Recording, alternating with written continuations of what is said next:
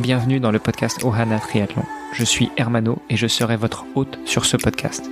À mes côtés, Olivier De Scooter, le fondateur de la marque Ohana. Tous les jours, en 5 minutes, on vous explique comment lancer une marque de textile de sport et comment performer dans le triathlon. Ce podcast est sponsorisé par Ohana, spécialiste du textile de triathlon, natation, vélo, course à pied. Pour en savoir plus sur la marque, direction ohana.boutique. A tout de suite pour votre première commande. Salut les sportifs, c'est Hermano et je suis heureux de vous retrouver pour le dernier épisode de la semaine, euh, semaine où nous avons abordé la nutrition, la nutrition au sens large, mais surtout aussi la nutrition appliquée à l'effort, la nutrition appliquée au sport. Pour m'accompagner dans cet exercice un petit peu périlleux et qui amène beaucoup de discussions, eh bien j'ai Olivier De Scooter, le fondateur de la marque Ohana. Salut Olivier. Bonjour Hermano, bonjour à toutes et à tous. Et euh, notre expert de la semaine, à savoir Valentin Lacroix. Salut Valentin. Salut Hermano, salut Olivier. Bon Valentin, on a vu la nutrition au sens large on est rentré un peu plus dans les détails, on a regardé comment euh, bien s'alimenter euh, les jours, voire là ou les semaines avant une compétition. Et eh bien aujourd'hui, il nous reste à traiter le sujet de l'alimentation et l'hydratation en compétition. Eh bien oui, le point final, comme on l'a introduit en début de semaine, euh, qu'est-ce qu'on va faire pour ne pas avoir de contre-performance, que ce soit des hypoglycémies, donc un manque d'énergie, des troubles digestifs ou en gros tout ce qui peut causer un abandon et euh, bah, abolir tout ce qu'on a pu faire en amont pour se préparer et pour réussir enfin notre, notre objectif sportif. Je ne sais pas si c'est le point final. Hein. La, cerise sur le gâteau, c'est quand même euh, une fois qu'on a passé la ligne et puis euh, la, fameuse boisson de récupération, non? On va pas citer la boisson auquel tu penses, je pense, Hermano, mais voilà. non, mais on aura l'occasion d'y revenir, sachant que il me semble que ton conseil n'est pas forcément de se laisser aller à la bonne boisson de récupération juste après l'effort. Bon, on y reviendra tout à l'heure. là, vraiment, ce qui m'intéresse de développer, c'est vraiment l'alimentation l'alimentation et l'hydratation pendant l'effort.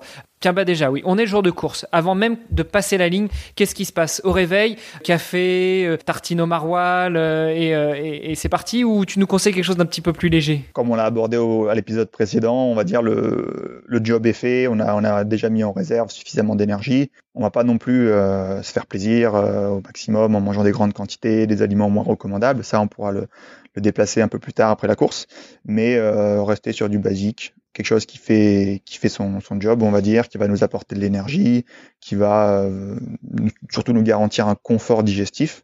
Parce que voilà, juste avant l'épreuve, on va essayer de finir ce petit déjeuner euh, au moins au moins trois heures avant. Si on est plus sensible, on peut finir euh, à peu près quatre heures avant.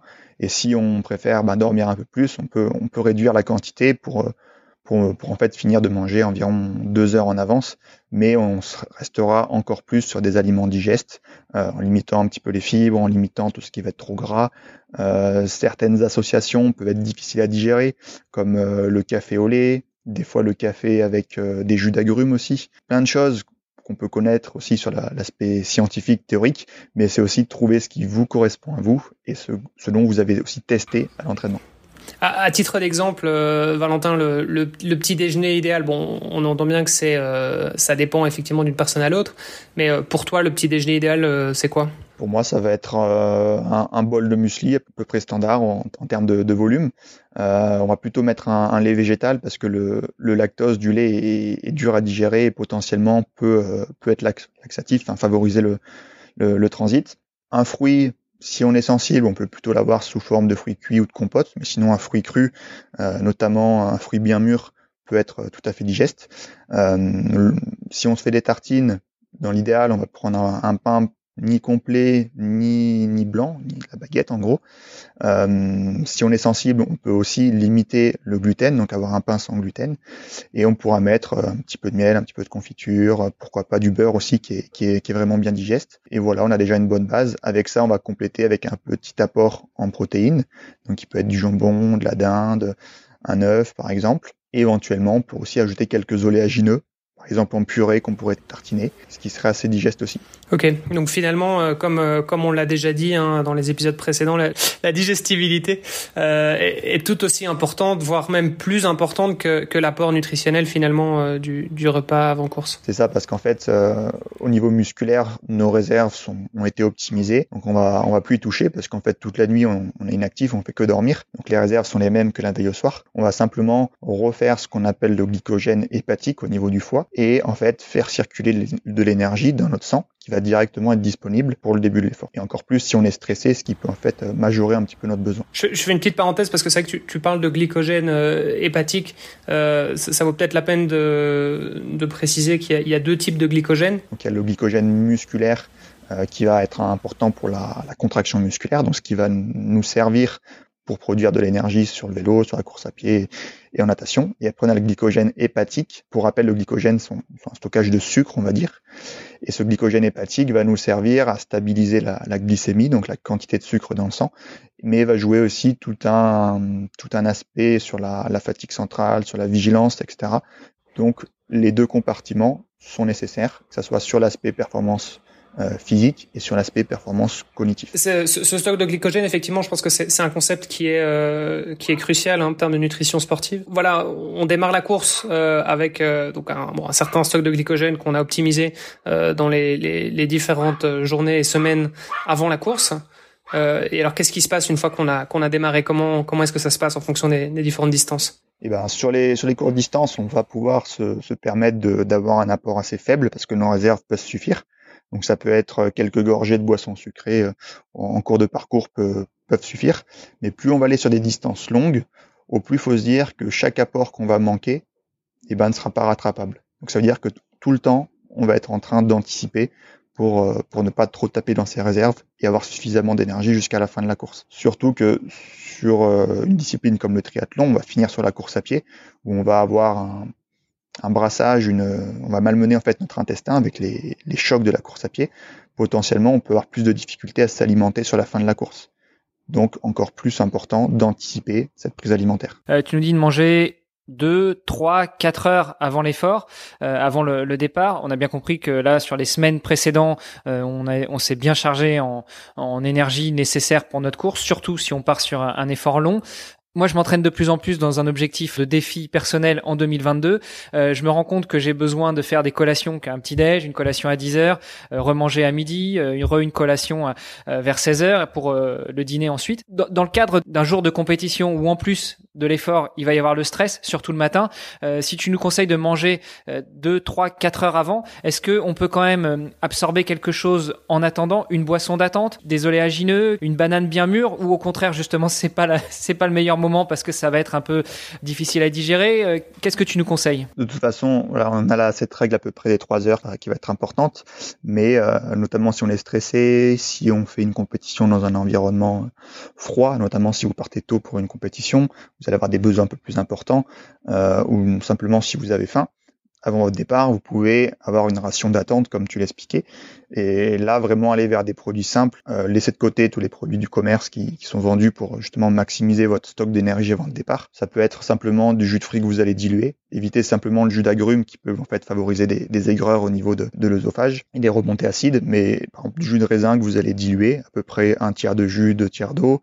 Ça peut être une demi-banane bien mûre à peu près euh, une heure avant le départ tout ça, c'est des choses qui seront vraiment digestes, qui vont nous permettre de stabiliser notre niveau d'énergie et euh, potentiellement de le, de le, maximiser un petit peu. Surtout sur les épreuves longues, surtout s'il commence à faire chaud, il me semble qu'on perd beaucoup de sels minéraux. Est-ce que tu nous conseilles aussi une petite pincée de sel ou, euh, ou c'est un mythe? Non, justement, le sel va être, va être important par rapport au, à l'hydratation. L'astuce du petit sachet de sel est très, très intéressante sur le, le plan de, du sodium euh, et donc ne pas hésiter à, à l'augmenter en, en, cas de forte chaleur. En termes de volume par rapport à cet apport en sel, euh, on va avoir un minimum d'un sachet de sel par, par gourde de 500 ml, mais en cas de forte chaleur, de, sensibilité à la chaleur, sur des personnes qui ont des petits gabarits, qui sont plutôt euh, à l'arrière du peloton, qui vont mettre plus de temps à finir leur épreuve, euh, on va pouvoir augmenter un petit peu l'apport en sodium en fait pour mieux capter l'eau, mais euh, ça reste ça reste pas significatif parce qu'avant tout ça va être le volume qu'on va boire de liquide qui va en fait conditionner notre état d'hydratation, de, de, surhydratation ou de déshydratation. Alors juste pour une petite précision, quand tu parles d'un sachet de sel, c'est quoi? C'est les petits sachets qu'on trouve euh, dans les restaurants ou euh, donc c'est quoi? C'est quelques grammes? C'est ça. En fait, c'est euh, nous ce qui nous intéresse, ça va être l'apport en sodium. Donc ce sachet de sel, c'est un gramme de, de, chlorure de sodium.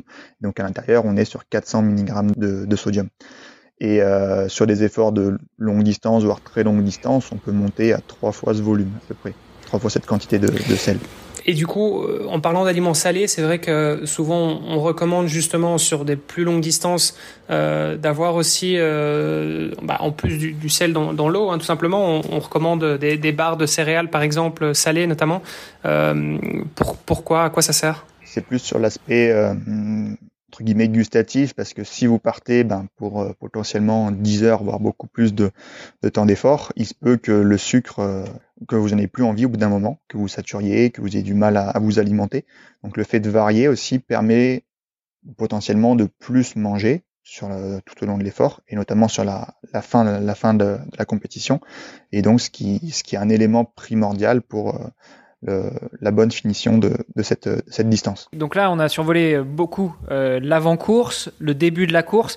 Euh, vraiment là, au niveau de l'alimentation pendant la course. Alors, on va partir sur du sur du mi-long, voire du long, hein, parce que le court distance, tu l'as dit, euh, une boisson une boisson sucrée, même à peine salée, suffira largement. Mais si on, commence à partir sur les distances 1 km 9 de natation, 80 ou 90 de vélo et un, un semi-marathon à la fin, jusqu'à la distance Ironman, qu'est-ce que tu nous conseilles d'emmener avec nous euh, le sandwich au jambon, les barres de céréales, les gels, des sticks de miel. Je pense plus les distances vont s'allonger, il va aussi y avoir le côté euh, confort et plaisir. Donc, tu parlais du petit sandwich euh, au jambon, pourquoi pas à, mi-course ou voilà un peu pour pour casser aussi cette routine. Mais sinon, on va rester vraiment sur des aliments classiques, digestes. Ça peut être des pâtes de fruits, ça peut être une demi-banane. Si on est salé, pourquoi pas manger une pomme de terre bien cuite, qui va être assez digeste. Mais sinon, l'idéal, le plus digeste, c'est le riz. Donc se faire des petits gâteaux par exemple, des petites boulettes de riz, par exemple avec du soit du riz classique basmati ou sinon du, riz rond, du riz à risotto, qui va aussi nous permettre de d'avoir un agglomérat, faire une petite boule qui va se tenir, qu'on peut emballer, avoir dans les poches. Et sur le plan digestif, c'est vraiment la solution idéale. Euh, voilà. Après, on peut la condimenter à l'infini, sucré, salé. Euh, on est sur un produit qui, qui remplit son rôle à 100%. Bon alors si je suis bien ton conseil, on, évite le gâteau de riz euh, avec du lait. Hein. C'est les boulettes de riz euh, cuits soit avec du lait végétal, soit avec de l'eau, mais pas, euh, pas avec du lait de vache classique. C'est ça. Sinon vous risquez de vous arrêter derrière un buisson Pour les petites boulettes de riz, je confirme que c'est effectivement quelque chose que Valentin m'a fait découvrir euh, l'année passée, donc que j'ai pu euh, expérimenter sur euh, sur une sur une longue distance justement en triathlon. Euh, et, euh, et, je dois dire que ça passait ça passait très très bien. Euh, moi, j'avais fait des boulettes de riz avec du beurre de cacahuète. Et, et je dois dire qu'arriver à, à mi-distance, une fois qu'on a déjà parcouru 100 km de vélo, je dois dire que ça ça fait beaucoup de bien. Sur euh, l'apport justement, euh, toi tu conseilles de manger quoi? Toutes les heures, toutes les deux heures? Alors encore une fois, on part sur du long. Hein. Euh, et puis au niveau de l'hydratation, est-ce que tu conseilles de boire une gorgée toutes les dix minutes, toutes les demi-heures? Par rapport à l'apport, solide, l'apport en énergie, on va plutôt être sur une à deux bouchées à peu près d'un aliment ce qui correspond à une, une pâte de fruits, une demi-banane, comme on l'a dit, quelques bouchées de riz, toutes les 30-40 minutes, vraiment pour avoir un apport un petit peu continu plus on va fragmenter, au plus on va pouvoir euh, mieux utiliser ces, apports. Après, on va avoir quand même la boisson qui va nous permettre d'avoir un apport euh, en énergie supplémentaire. Si on part sur une boisson, une boisson sucrée euh, du commerce ou fait maison, peu importe, on aura un apport constant qui va venir se compléter. Par rapport à la boisson, ce qui va être important, c'est avant tout de boire selon votre soif. Donc la soif, c'est quelque chose qui va aussi s'appréhender et on va aussi apprendre à la connaître à l'entraînement mais on est de manière générale sur des apports entre 300 et 700 millilitres par heure d'effort. Mais vraiment boire selon votre soif, surtout si les distances s'allongent, qu'il fait chaud, ça va vraiment être important. Donc grosso modo, on est sur euh, une gourde d'un demi-litre euh, par heure. Environ. C'est souvent le conseil qu'on entend, mais voilà, il est intéressant. Après, tout dépend des conditions climatiques, euh, etc. Alors évidemment, il va être beaucoup plus facile de s'alimenter sur le vélo. Hein. On prépare son matos déjà avant de partir. On a l'œil rivé sur le compteur, donc euh, si on a la fonction heure, on voit assez facilement euh, à quelle heure on a pris la dernière bouchée ou à quelle heure on a pris la dernière gorgée. Modulo la concentration qu'on peut avoir pendant une compétition, on arrive quand même assez bien à gérer. justement, plus on va arriver vers la fin de la partie vélo, prenons un Ironman, 180 km entre 4h30 et 6h de vélo.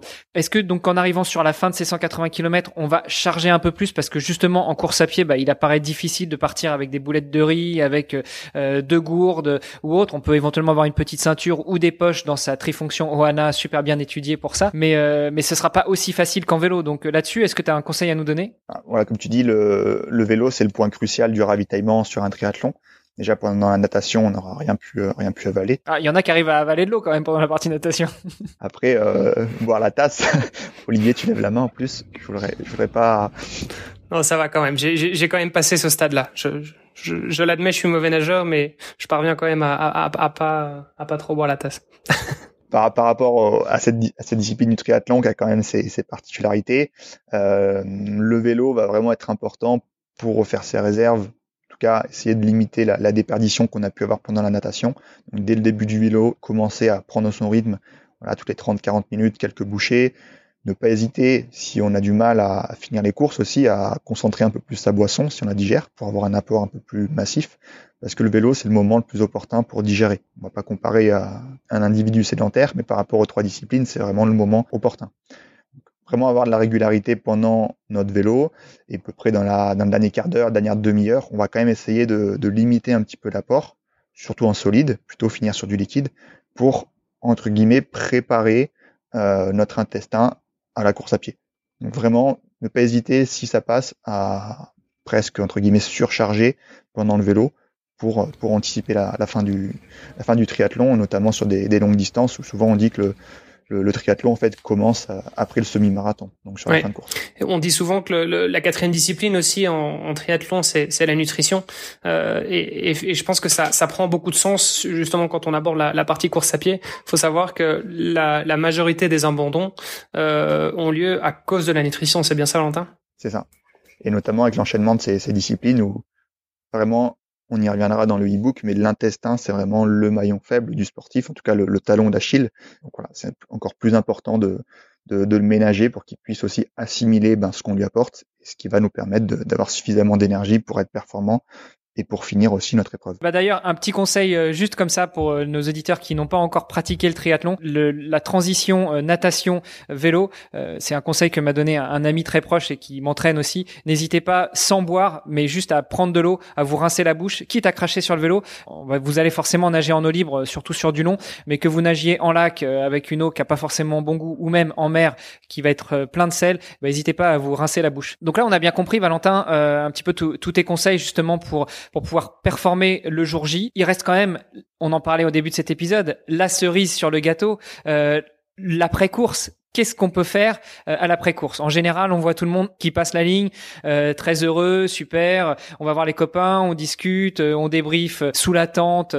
on a souvent tout un, buffet avec tout un tas de nourritures plus hyper caloriques les unes que les autres, et puis aussi beaucoup de choses à boire. Quels sont les, écueils à éviter? Bah Déjà, je pense qu'il faut différencier le, le, débutant, en tout cas celui qui va faire sa première sa première épreuve, qui est potentiellement la seule de sa saison du coup, ben, la récupération aura moins d'impact que, que l'athlète qui va enchaîner les compétitions. Donc, ce moment de récupération, il est quand même primordial, que ce soit pour se faire plaisir, pour, pour, pour fêter en fait sa, sa victoire ou son, simplement le fait d'avoir fini sa, son, son, premier triathlon. Euh, L'aspect récupération va être important pour refaire ses réserves, pour réparer ben, tous les, toutes les lésions, tous les dégâts qu'on a pu avoir sur le plan musculaire notamment, et potentiellement pour se réhydrater si, euh, si on s'est déshydraté par rapport à ça, dans tous les cas, c'est on parle de fenêtre, ou généralement on parle de l'heure qui suit l'effort, mais c'est vraiment euh, presque, si on, définit la fenêtre métabolique, c'est vraiment jusqu'à 48 heures après l'effort où on va pouvoir optimiser d'autant plus cette récupération. Donc il n'y a pas de, protocole idéal, mais on sait qu'il y a certains aliments ou certaines boissons qui peuvent du coup interférer avec euh, avec cette récupération, notamment l'alcool qui va en fait annuler certains processus euh, de reconstruction qui vont en fait perturber la récupération et la bonne digestion. Par rapport à la digestion, au côté intestinal, plus on va surcharger euh, l'intestin, plus on va euh, être fragilisé sur ce point. Euh, concernant l'alimentation, ensuite, euh, comme on a malmené en fait notre intestin pendant toute la course et surtout pendant la, la course à pied, déjà il se peut qu'on n'ait pas forcément faim. Donc l'idée, et de manière générale, ça va être de grignoter, de picorer des petits aliments sucrés, des petits aliments dont on a envie aussi, parce que c'est aussi important de se faire plaisir. mais on va quand même rester sur des aliments basiques, assez digestes, un petit peu les mêmes en fait qu'on a retrouvés avant la compétition ou, pendant l'effort, mais on peut, si on est sucré en tout cas, on peut aller vers les aliments plus sucrés, même si euh, on va un peu dans la provocation. Bah, si vous avez envie, de manger des bonbons à ce moment-là, c'est presque le moment euh, idéal. Euh, pensez à l'hydratation, pareil, fragmentez, buvez tranquillement jusqu'au jusqu'au coucher. on a abordé le point de l'alcool bah, qui, est, plutôt délétère. Et votre récupération, comme on le disait, elle va aller pendant jusqu'à 48 heures, elle va être importante.